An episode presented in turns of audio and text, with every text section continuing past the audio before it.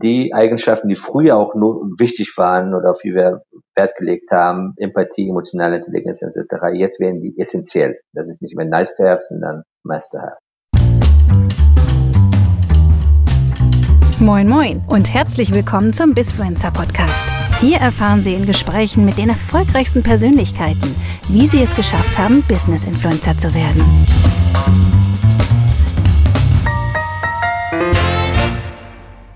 Hallo und herzlich willkommen zu einer neuen Folge vom Bisfluencer Podcast. Ich bin Günter Wagner und habe heute virtuell zu Gast Kawa Yunosi. Hallo Kawa. Hallo Günther. Kawa, du bist Jurist, Personalvorstand bei SAP, scheust die sozialen Medien nicht, sondern bist dort sehr aktiv unterwegs als, ich sage mal, Influencer und was vielleicht viele nicht wissen, du bist mit 14 Jahren aus Afghanistan geflüchtet nach Deutschland und hattest die Herausforderung, eine neue Identität dir selber zu schaffen. Wir selber haben den Impuls, für den ich mich nochmal ganz herzlich bedanken möchte, dass wir heute diesen Podcast machen, äh, über deinen Film, die Doku im SWR mit dem äh, Titel Wie wollen wir leben, weniger arbeiten. Was war für dich der Impuls, dort an dieser Doku beim SWR mitzuarbeiten? Ähm, ja, vielen Dank, Günther. Der Impuls war, weil ich, äh, weil wir sehr viel über das Thema New Work sprechen, aber häufiger mir begegnet auch in Social Media, aber auch im wahren Leben äh, diese Mentalität ja, aber. Also das passt zu uns nicht, zu unserer Kultur nicht oder äh, in unserem Unternehmen nicht etc. Und da wollten wir zeigen, auch ähm, was wir schon bereits machen, das Unternehmen, was es auch möglich ist, in so einem großen Unternehmen wie SAP.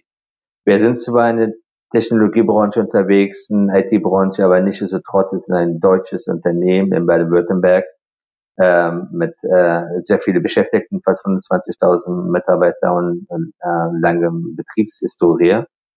Das auch hier wir vieles gemacht haben und auch möglich ist und dann anderen Unternehmen auch ein bisschen Inspiration zu geben, ähm, dass es auch möglich ist. Und für uns ist ja fast alle großen Unternehmen sind unsere Kunden und Partner. Deswegen haben wir von uns aus eine Kultur drin, dass wir gerne unsere Partner und Unternehmen, äh, unserer äh, Kunden helfen, also nicht nur in reinen Software-Themen etc., sondern ähm, auch bei den angrenzenden Bereichen und und äh, Transformation, äh, Digitalisierung äh, fängt ja mit Menschen an. Wir sind auch ein großes Softwareanbieter mit dem Success Factor. Und Software ist ein großer, wichtiger Bestandteil, aber dazu braucht man das passende Mindset und die passende Kultur. Die leben wir und die geben, teilen wir gerne auch äh, mit unseren Kundenpartnern. Und das war der Impuls zu sagen, okay, was bei uns möglich ist, ist mit Sicherheit auch in vielen anderen Unternehmen möglich. Wenn der eine andere Bedenken hat, der kann vielleicht sich davon inspirieren lassen. Ich möchte mal einige Punkte aus diesem Film herausgreifen. Äh, der erste Homeoffice. Und zwar heute haben wir ja durch Corona bedingt, dass auf einmal fast alle Unternehmen ihre Mitarbeiterinnen und Mitarbeiter ins Homeoffice transferiert haben.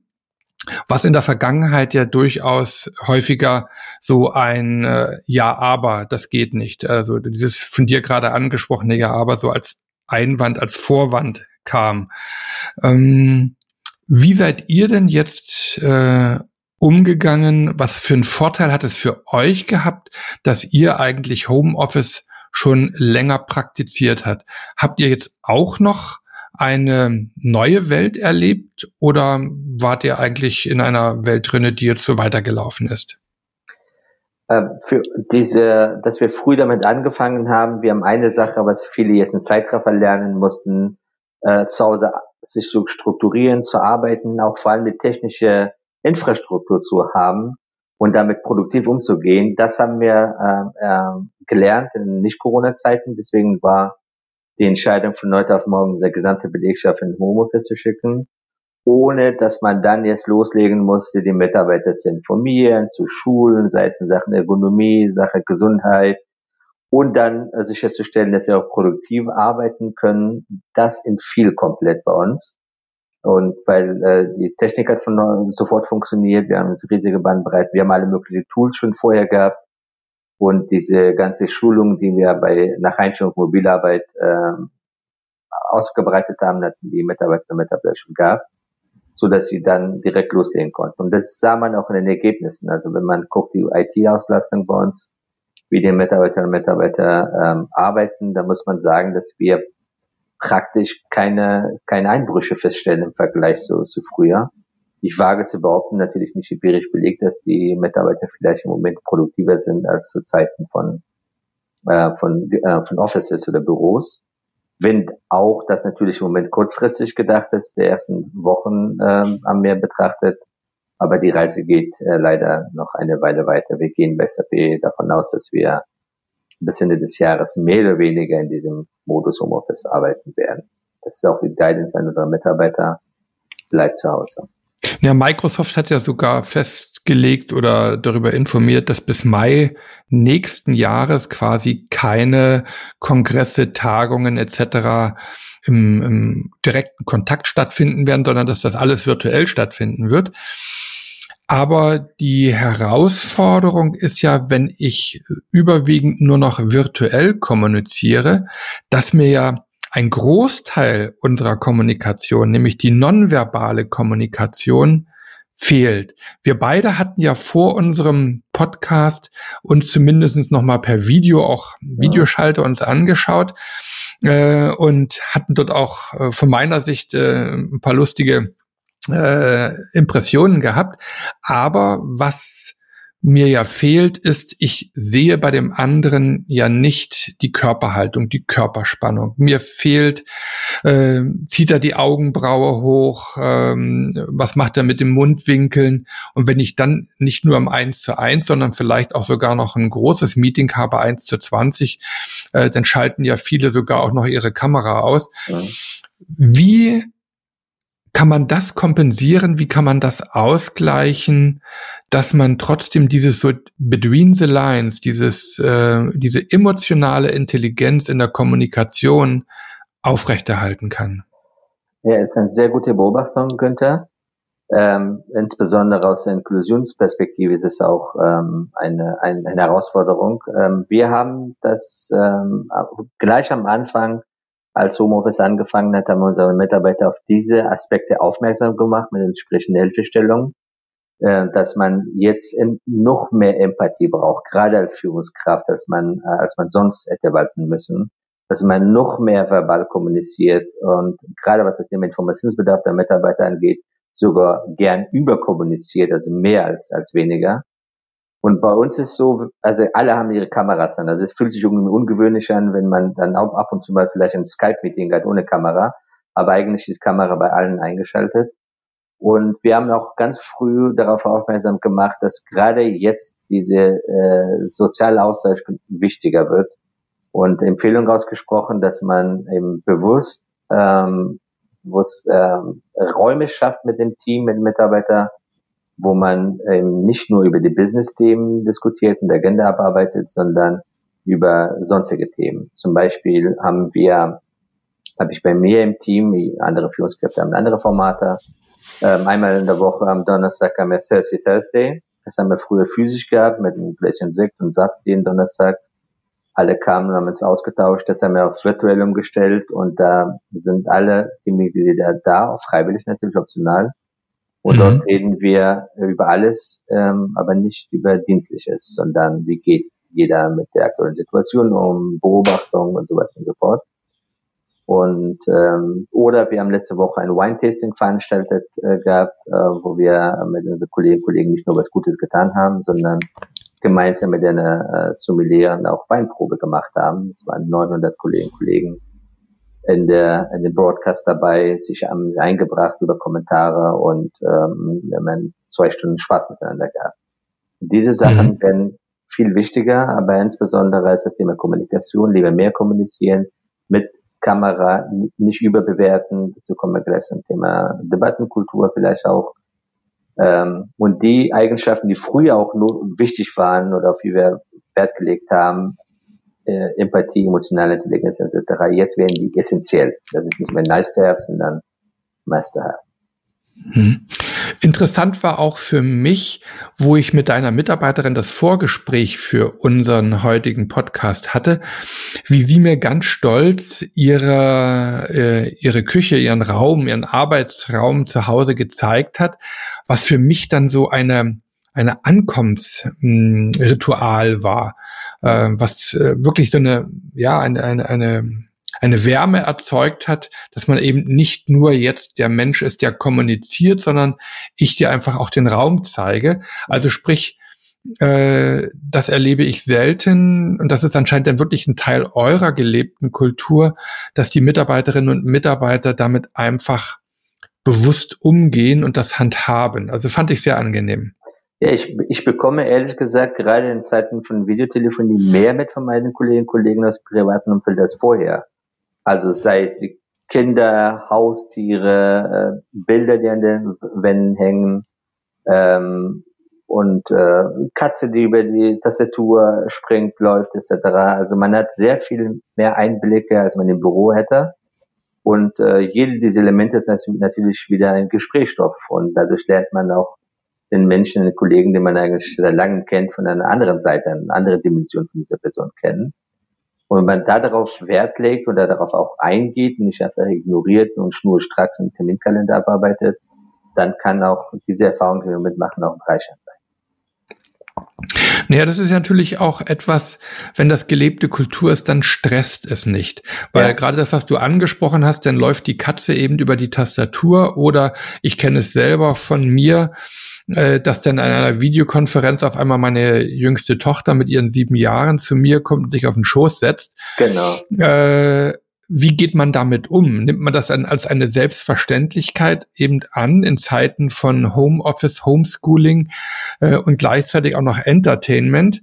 Äh, oder äh, schließt man die Kinder eben aus? Und ich praktiziere es, dass sie einfach dementsprechend dann auch den Raum mitbekommt äh, einfach äh, ja. Die gehört zum Leben. Das ist also eben. Gerade wenn man das äh, ernst meint, dass man gerade nicht im Berufsleben zwischen Privatleben und Berufsleben sich entscheiden muss, dann gehört, äh, gehört das zum Leben dazu und da gibt es keinen Grund, äh, sich dafür zu stehen oder, oder zu verstecken oder dass man Nase rumpfend äh, darauf reagiert. Und das machen die auch an nicht äh, Corona-Zeiten, ist auch bei uns nicht unüblich, die Kinder mit ins Büro zu, zu nehmen oder mitzunehmen. Und da gibt es natürlich die Tage, wo man es macht, aber auch so, dass man einfach mal, irgendwie die, Kunden, die Kinderbetreuung ist ausgefallen oder warum auch immer, dann kommen die Kollegen auch mit Kindern dann ins Office. Das hm. überträgt sich einfach ins Virtuelle. Äh, damit würde ich gerne mal auf ein anderes Thema rübergehen, und zwar Achtsamkeit, Mindfulness. Mhm. Weil das, was wir gegenwärtig erleben, ist ja für viele Menschen Stress. Sie sind auf einmal mit vollkommen neuen Herausforderungen konfrontiert und sind dort nicht langsam, sondern wirklich mit einer Sache auf einmal in diese Grube quasi hineingestürzt. Auch dass auf einmal in dieser äh, Komplexität dann Homeoffice, Homeschooling etc. alles zusammenkommt. Und ihr bei SAP habt ja seit vielen Jahren ein Programm, wo ihr Achtsamkeit, Mindfulness praktiziert. Äh, wie und wodurch ist dieses Thema bei euch auf die Tagesordnung gekommen? Es war ein, ein Grassroot-Bewegung. Ganz früher der Peter Bostelmann, der im Hauptberuf ähm, im Business gearbeitet hat und für sich festgestellt hat, aufgrund eigener Erfahrung, wie viel ihm das gebracht hat, das Thema Achtsamkeit. Das war, glaube ich, 2013, wenn ich mich richtig erinnere. Und dann hat er äh, das versucht, eine Organisation zu treiben, Mitstreiter zu finden und, ähm, und bis dann irgendwann er es hauptberuflich machen durfte, also Achtsamkeit in der Organisation sogar weltweit. Aber es war trotzdem eine kleine, kleine Bewegung, noch nicht viele Bereiter. Und Ende 2017, äh, Dezember, saß ich mit dem Dr. Daniel Holz, der Geschäftsführer SAP in Deutschland, und äh, das war ein sehr, sehr herausforderndes Jahr 2017. Und dann haben wir über, ähm, wir haben damals unsere neue Strategie maximale Flexibilität im Arbeitsleben hatten wir ausgerollt, dass wir flexibelste Konzern Deutschlands äh, bleiben oder ausbauen wollen, diese Flexibilität. Und in der Diskussion kam dann raus, natürlich Flexibilität begünstigt andererseits die Tendenz von Entgrenzung Also wenn man überall arbeiten kann, wo man will, die Kontrolle entfällt, dass man ähm, diese Freiheiten hat, aber andererseits merken wir auch selbst, wenn wir zu Hause arbeiten, auch damals, dass dann häufig man nicht weiß, wann, wann man aufhören soll zu arbeiten. Also das Thema ähm, Always on Culture, was wir auf keinen Fall haben wollten. Auf der anderen Seite haben wir auch festgestellt, dass die Informationsflut massiv zugenommen hat, die Geschwindigkeit der Veränderung zugenommen hat. Und physische Fitness ist äh, mittlerweile bei allen klar, dass es wichtig ist, dass man auch Sport treibt, um gesund zu bleiben. Aber mentale Fitness war irgendwie so, so vernachlässigt, nicht im, im, im Vordergrund. Und dann damals war das Thema mit Digitalisierung, künstliche Intelligenz ein Hot-Thema. Und dann haben wir gespürt bei den Mitarbeitern im Gespräch, dass diese eine tiefe Sehnsucht zu zutiefst menschlichen Werten äh, spürbar ist.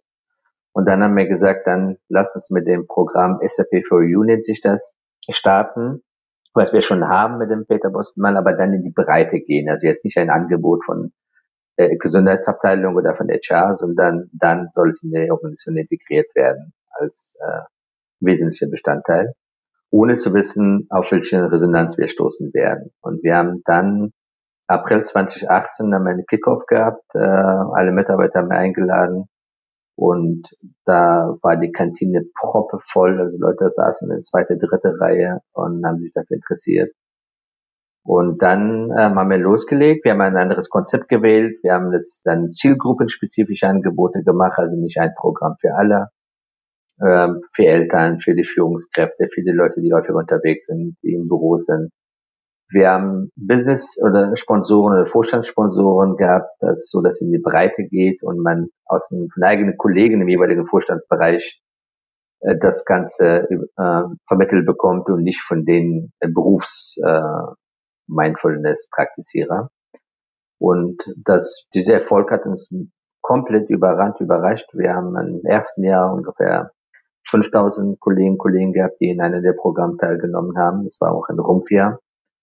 Und 2019 haben wir dann einen Rekord, glaube ich, aufgestellt. Im Konzernbild haben wir über 10.000 Kolleginnen und Kollegen von insgesamt 25.000, die wir in Deutschland haben, allein in Deutschland, haben an diesen Programmen teilgenommen, die mittlerweile sehr ausgereizt, sehr ausdifferenziert ist. Wir haben mittlerweile ein Riesenportfolio, so dass wir die, die Eintrittshürden extrem niedrig ist, dass man, ist natürlich für den Mitarbeiter kostenlos, dass jeder, der will, irgendwie damit äh, in Berührung kommt. Wir haben auch ausgeweitet, das ist nicht nur Mindfulness im Sinne von Stelle.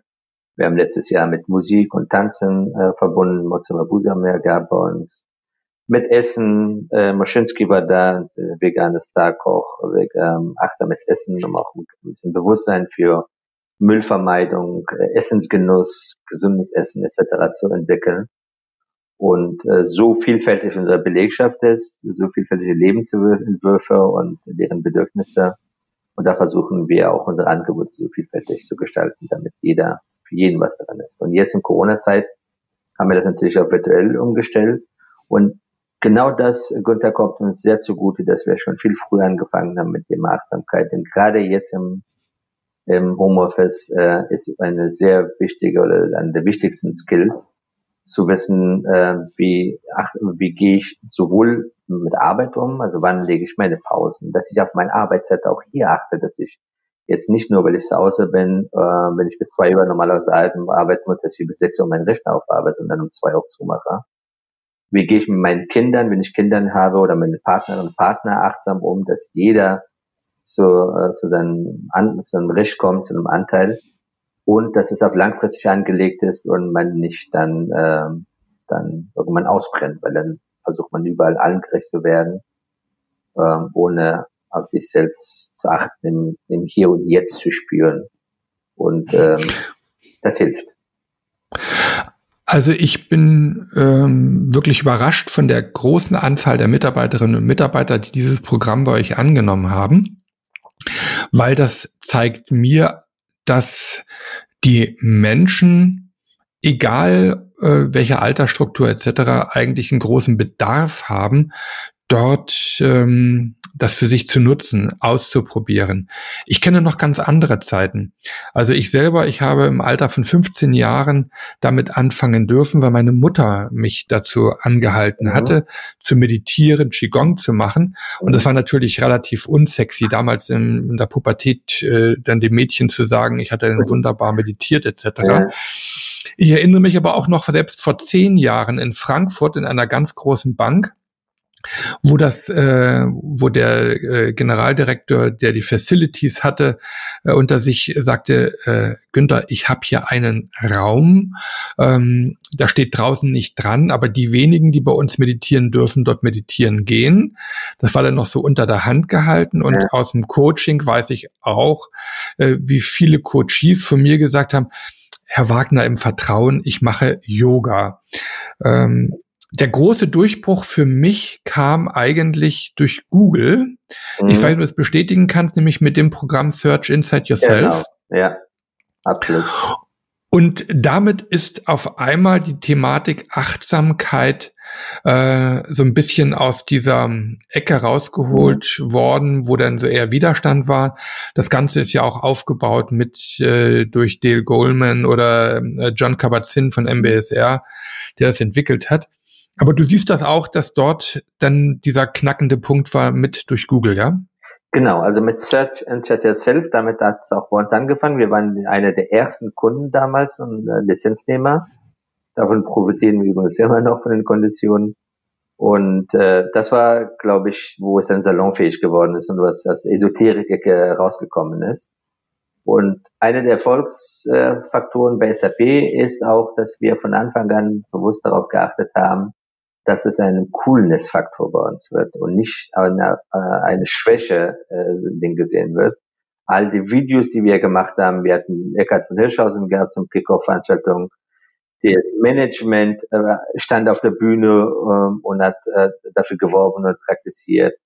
Und die Videos sind alle witzig und lustig, also gar nicht diese ernste äh, Seite und mit Gong und Musik etc weil wir Menschen dort abholen wollten, wo die sind. Und dass jemand, der sagt, ich mache Achtsamkeitstrainingübungen, dass das etwas ist, wo man, wo man, man angibt, also was Cooles ist und nicht etwas, wo man, wofür man sich schämen muss oder ähm, irgendeinen dunklen Raum im Keller, wo man einen äh, Meditationsraum hat, äh, aufsucht.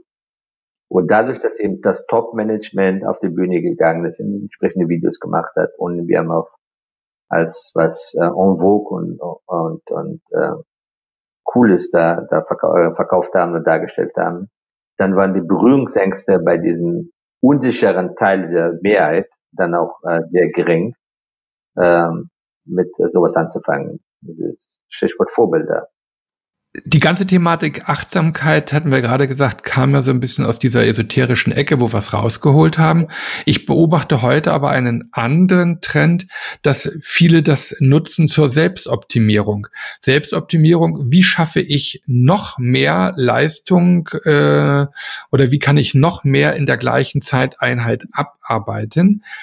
Für mich ist es eher etwas, wo ich in der Selbstentwicklung bin. Also, dass ich wieder, äh, dass ich resilient werde, schönes Buzzword, ja. ähm, wie ich ähm, wirklich mitbekomme, äh, in einem offenen Bereich, was eigentlich alles so gehandelt werden muss. Äh, und der andere Fakt ist eben, wie ich angesprochen habe, diese Selbstoptimierung, äh, die einfach alles Mögliche in ihr Leben reinpacken wollen. Wo siehst du das Ganze zwischen Selbstoptimierung und Selbstentwicklung? Ja, sehr guter Punkt. Ähm, das haben wir von Anfang an ausgeschlossen, das wir mit Selbstoptimierung. Das haben wir auch ähm, diversen äh, Produktvideos in Anführungszeichen dafür gemacht. Das ist überhaupt nicht unser Fokus gewesen. Die, die, unser Fokus war, dass, oder war und ist immer noch, dass unsere Kolleginnen und Kollegen physisch und mental fit langfristig glücklich bleiben und bei uns bleiben. Das ist das einzige Ziel, was wir erreichen mit unseren Angeboten. Mhm. Und ich bin überhaupt kein Fan von diesen Selbstoptimierungen, noch mehr äh, PS aus sich selber rauszukitzeln und Gehirnvermögen ähm, äh, zu, äh, zu erhöhen, verstärken etc. Das ist absolut nicht unser Fokus. Und ich, ich finde auch, das wäre der falsche Fokus. Ähm, Maschinen kann man gerne optimieren, Programme kann man optimieren. Aber wenn es um Menschen mentale Fitness geht, da sollte man auf das Wohlbefinden, auf langfristiges Wohlbefinden, ganzheitliche äh, Betrachtung von Menschen, von Gesundheitsthema äh, fokussieren, weil ähm, das ist am Ende was nachhaltig ist. In, wie gesagt, in physische Fitness investieren wir schon seit langem. Wir haben einen sehr guten Gesundheitsbereich. Wir haben schon seit Jahren unterdurchschnittliche Krankheitsrate, weil es selbstverständlich ist. Aber jetzt, wenn man holistisch betrachtet, ist, muss man immer Body und Soul quasi äh, gemeinsam hm. betrachten. Ich komme mal kurz auf diesen Film zurück, den ich vorhin am Anfang angesprochen hatte, diese Doku beim SWR. Dort ist ja auch ein Thema herausgearbeitet worden, das Thema Führung, äh, im Kontext auch New Work, wo wir, ich sag mal ja, ein Paradigma haben, nämlich auf der einen Seite äh, in der alten Sinne von Führung, wo wir die Führungskraft oben haben. Äh, und dieser deutsche Name Führungskraft sagt es schon, er sitzt quasi auf äh, der Planierraupe an den Stellhebeln der Macht und fährt mit der Raupe dort umeinander. Und im New Work-Kontext haben wir ja eher diese flachen Hierarchien äh, mit geteilter Verantwortung, wo auch die Entscheidungsfindung nach unten delegiert wird. Und ich beobachte dort immer eins, dass Führungskräfte ein Thema haben, ähm, nämlich eine Art Angst. Ich habe nämlich Machtverlust, wenn ich das nach unten delegiere. Äh, aber Macht hat ja auch andere Facetten.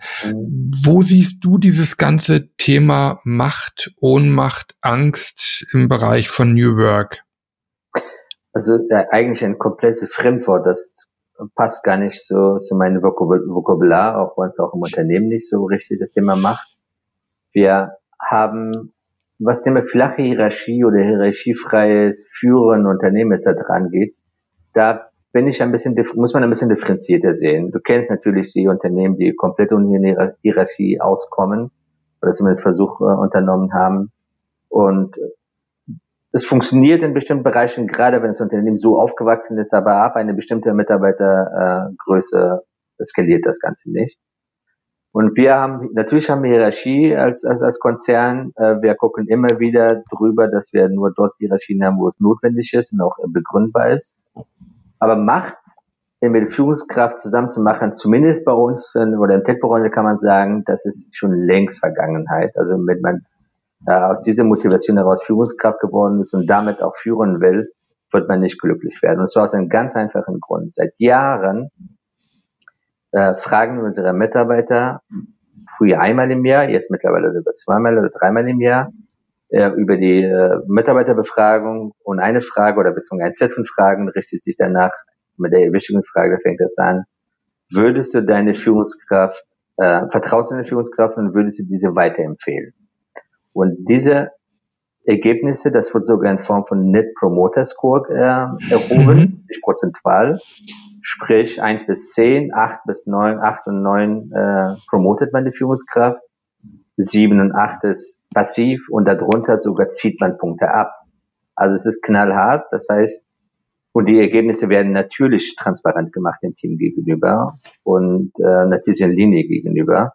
Damit ist sichergestellt, dass wir das, was wir predigen, nämlich Menschen im Mittelpunkt stellen, empathisch führen, Menschen zum Mitunternehmer entwickeln, Happy Employees, wie man bei Buzzword sagt, dass es nicht auf den Folien oder auf Social Media bleibt, sondern auch gelebte Praxis wird. Und das ist eine Riesen-Challenge für unsere Führungskräfte, die Balance zu schaffen zwischen einmal fordern, fördern, Leute aus der Komfortzone rausholen, aber nicht zu sehr rausholen, nicht mit zu sehr brutal, brutale Methodik, dass die Stimmung dann kippt, dass es nicht mehr fördern ist, sondern dass es als negatives Ergebnis empfunden wird.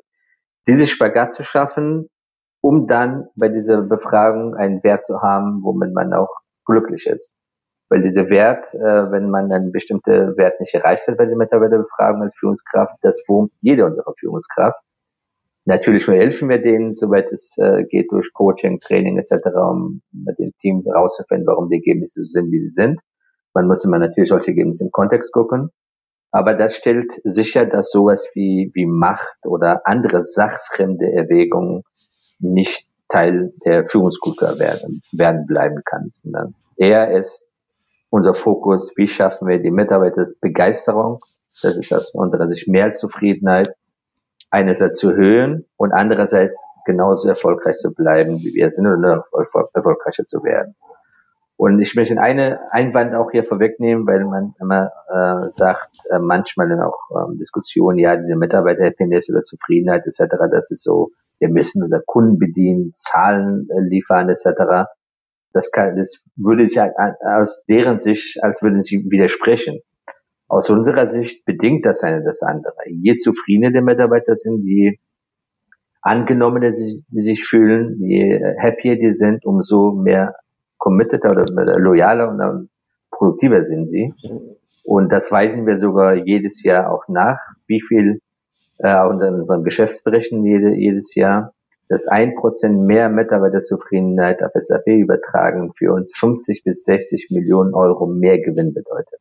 Und wenn man die Entwicklung der Mitarbeiterzufriedenheit der letzten Jahre sich anschaut und daneben dann zum Beispiel als ein KPI unsere Achsenkursentwicklung sich daneben nimmt oder Umsatzentwicklung oder Gewinnentwicklung, dass da zumindest eine sehr starke Korrelation zwischen beiden. Ja, das ist ja wirklich äh, die Voraussetzung, dass du eine derartig auch gelebte Firmenkultur hast und dass es nicht einfach in einem Workshop entwickelt wurde und das ganze Paper nachher an der Wand hängt äh, und jeder läuft dran vorbei. Und das ist, glaube ich, der große Unterschied zwischen einem an die Wand geklebten Paper und einer gelebten Kultur was natürlich nicht im Alleingang und von heute auf morgen passiert. Äh, weißt du etwa, wie lange dieser Prozess bei euch gedauert hat, äh, dass ihr das heute wirklich als gelebte Kultur äh, auch wahrnehmt oder die Mitarbeiterinnen und Mitarbeiter das wahrnehmen? Eigentlich hat es mit der Gründung von SAP vor ca. 48 Jahren angefangen. Der Dietmar Hopp und Hans Plattner und Co., dass sie das Unternehmen gegründet haben, aber insbesondere Dietmar Hopp hat von Anfang an, als die Firma aus gerade mal ein paar Leute bestanden, und er war auch lange im Unternehmen, genauso wie die anderen Mitbegründer, hat diese Kultur, diese Arten von Führung, diese Mitarbeiterzentrierung gelebt, bevor es überhaupt New York und sowas man gehört hat in Ende 70er Jahren oder Mitte 70er Jahren. Und dadurch, dass die Gründer auch bei der, beim Wachstum vom Unternehmen ziemlich lange an Bord waren, die waren bis 2006, glaube ich, äh, auch im Vorstand, hat sich das dann, wir haben ein Riesenwachstum in Ende, Ende 90er gehabt und Ende 80er etc. Das ist dann ähm, so fest, fester Bestandteil der Unternehmenskultur geworden, dass wir jetzt nicht durch irgendwelche ähm, Workshops oder Strategiewechsel vor 10 oder 15 Jahren das Ganze aufbauen mussten, sondern nur weiterentwickeln und anpassen an die neue Veränderungen, nämlich als die Gründer weg waren, und dann äh, die äh, Nichtgründer als Vorstände das Ganze übernommen haben, dass das auch weiterlebt.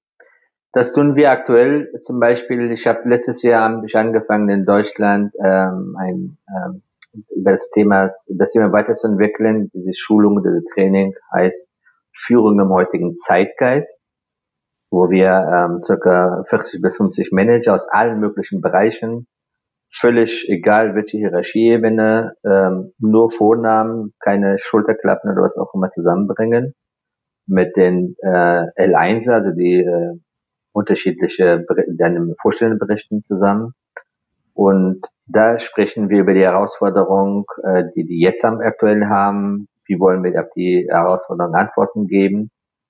Und ähm, diese dieser Name ist Führer im heutigen Zeitgeist, hört sich nicht so sexy an wie Leadership 5.0 oder, oder sonst was, aber mir ist wichtig, dass wir auf den Punkt kommen. Aus meiner Sicht, wir werden, in, häufig werden einzelne Perspektiven der, des Zeitgeistes, der Werteverschiebung näher betrachtet und man verknüpft das häufig mit Generationen, häufig mit technischem Fortschritt, aber aus äh, meiner Beobachtung haben wir eine Werteverschiebung, hat sich stattgefunden in den letzten Jahren.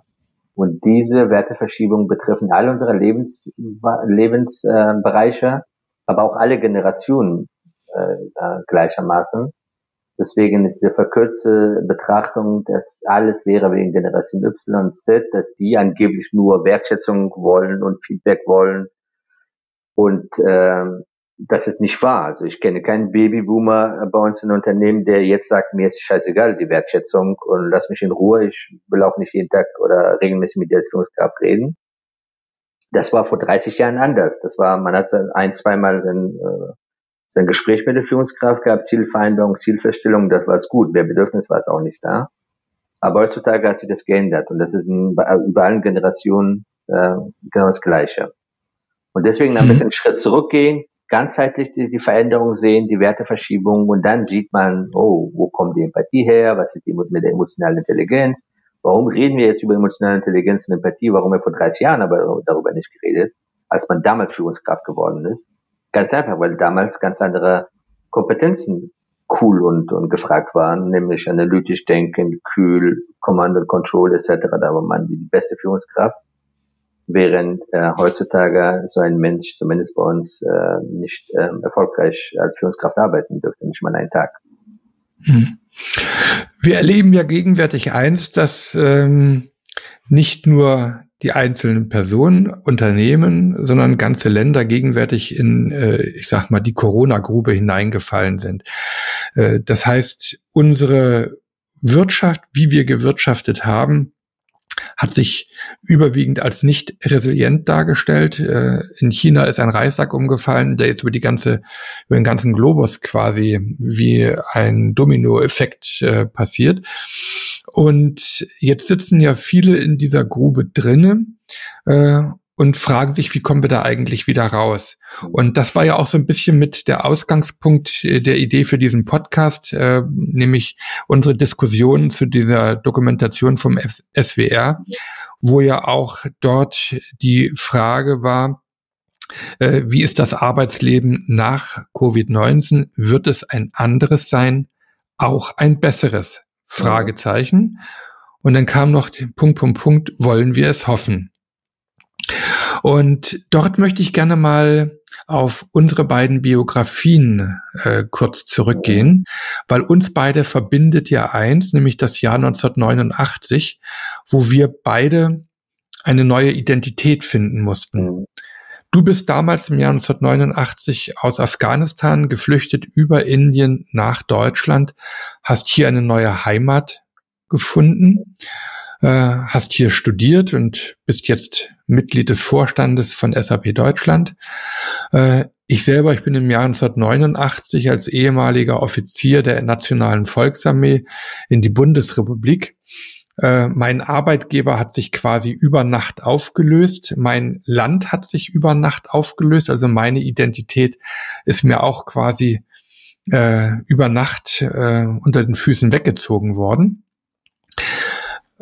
Heute sind ja jetzt auf einmal viele in diese Grube reingefallen, wo ihre alte Identität, die sie sich aufgebaut haben, diese effizienzgetriebene Identität, dieses höher, schneller, weiter, äh, noch mehr Umsatz, äh, Wachstum, allerdings auf einem Planeten, wo die Ressourcen begrenzt sind, ähm, wo wir häufig glauben, dass die Welt, in der wir hier leben, äh, das Normale ist. Allerdings schaue ich nach Asien. Du hast es selber auch in deiner Kindheit, in deiner Jugend erlebt, dass das nicht normal ist, was wir hier haben. Was hast du für Erfahrungen gemacht, die du den Menschen heute mitgeben kannst, die jetzt eine neue Identität für sich finden müssen, auch für ihr Unternehmen? Äh, weil wir ja doch vieles auf den Prüfstand stellen müssen und neu aufsetzen. Ein Reset quasi.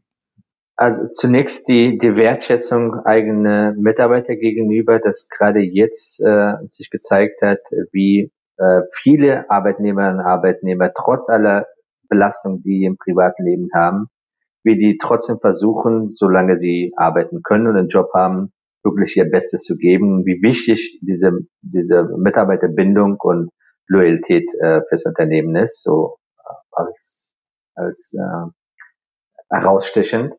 Das andere ist natürlich, wir haben eine enorme Entschleunigung äh, in einer sehr kurzen Zeit erlebt als Gesellschaft oder, oder fast weltweit.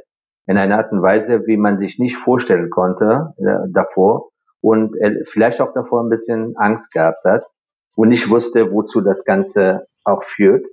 Und dass man jetzt in diesen Wochen erlebt hat, dass es erstmal vielen, trotz allen ähm, Belastungen, die man hatte, auch gut tut. Also es gibt nicht nur diejenigen, die die überwiegend leiden unter der Situation, sondern viele, die auch jetzt ein ganz anderes Leben äh, entdecken, mit sich, mit dem Partner oder, oder alleine. Und die Bedeutung, wie du richtig gesagt hast, von, von Umweltschutz, von Nachhaltigkeit, also die, wie zart unser, unser festgeglaubtes Leben eigentlich ist, in welches Kartenhaus wir eigentlich leben, wie die Verbindung zur, ähm, die Knoten zwischen Knoten ist und wie wichtig ist, dass wir um diese äh, dass wir es uns bewusst wird und dass wir danach ähm, sorgsam mit diesen begrenzten Ressourcen auch umgehen. Ich glaube nicht, dass es dazu dann führt, dass wir alle unsere eigenen Tomaten und, äh, und äh, Gemüse jetzt anbauen werden, aber dass man zumindest für die kritischen Sachen guckt, dass man davon die Abhängigkeit reduziert dass man bei der bei der Globalisierung, Outsourcing etc. Ähm, die, die Entwicklung, die wir schon vor Corona hatten, ich denke, der, das Bewusstsein ist äh, schon damals gestiegen gewesen, viel viel Umwelt, äh, viel Thema Nachhaltigkeit, dass das noch hoffentlich einen enormen Schub gewinnen wird äh, für die Zukunft. Mhm. Was ist noch anders? Äh, was macht noch so den Unterschied aus, wenn du äh, jetzt nicht nur eine Prognose abgeben kannst, sondern wenn ich dich mal einlade in das Jahr 2025 und du malst heute ein Bild auf einer leeren Leinwand, also nicht das alte Bild übermalen, sondern du darfst auf einer leeren Leinwand mit den Farben deiner Wahl dieses Zukunftsbild 2025 malen. Was ist dort noch anders? Was macht da noch einen Unterschied? Ich würde mir wünschen, dass die, dass wir als Menschen noch mehr empathischer miteinander mit unserer Umwelt umgehen. Ich würde mir ein Bild malen, wo man als Mensch irgendwo ist und drumherum Natur, Tiere, andere Menschen, fürsorgend. Und auf der anderen Seite, man sieht, dass das nicht bedeutet zurück in Steinzeit oder, oder vor 100 Jahren, sondern dass man trotzdem äh, Wohlstand, äh, wie es wie die wie die Umwelt, wie die Erde zulässt, trotzdem äh, bewahren kann, dass diese ähm, diese Fokussierung auf auf Produktivität im Sinne von Industrie 1.0, 2.0, dass man immer die Arbeitszeit mit der Produktivität äh, gleichgesetzt hat, dass diese Kausalitätsdenken oder Scheindenke dass das entfallen ist, dass man eine andere Sicht auf, auf Arbeit hat und eine Entkopplung von Zeit und Ergebnis äh, da sieht.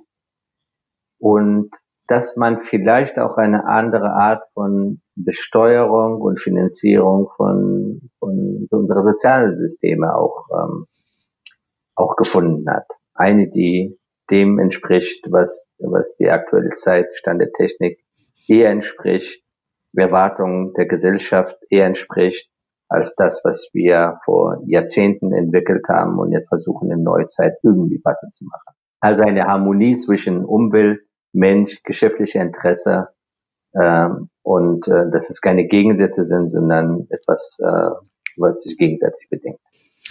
Kava, vielen Dank für dieses Zukunftsbild und ich möchte auch gerne unsere Zuhörerinnen und Zuhörer damit entlassen, dass er mit diesem Bild einfach, dass dieses Bild wirken kann und freue mich, wenn wir im Jahre 2025 das dann auch wirklich erleben. Aber heute sage ich erstmal vielen, vielen Dank an dich, dass du die Zeit genommen hast für dieses spannende Gespräch. Und ich wünsche dir noch einen schönen Abend, Kava. Vielen Dank für die Gelegenheit. Und als Berufsoptimisten wir beide sind, äh, denken wir, dass dass häufig das Unmögliche zu fordern zu wünschen, um das Mögliche zu erreichen, immer ein gangbarer Weg ist. Vielen Dank und vielen Dank an alle Zuhörer und Zuhörer. Dankeschön.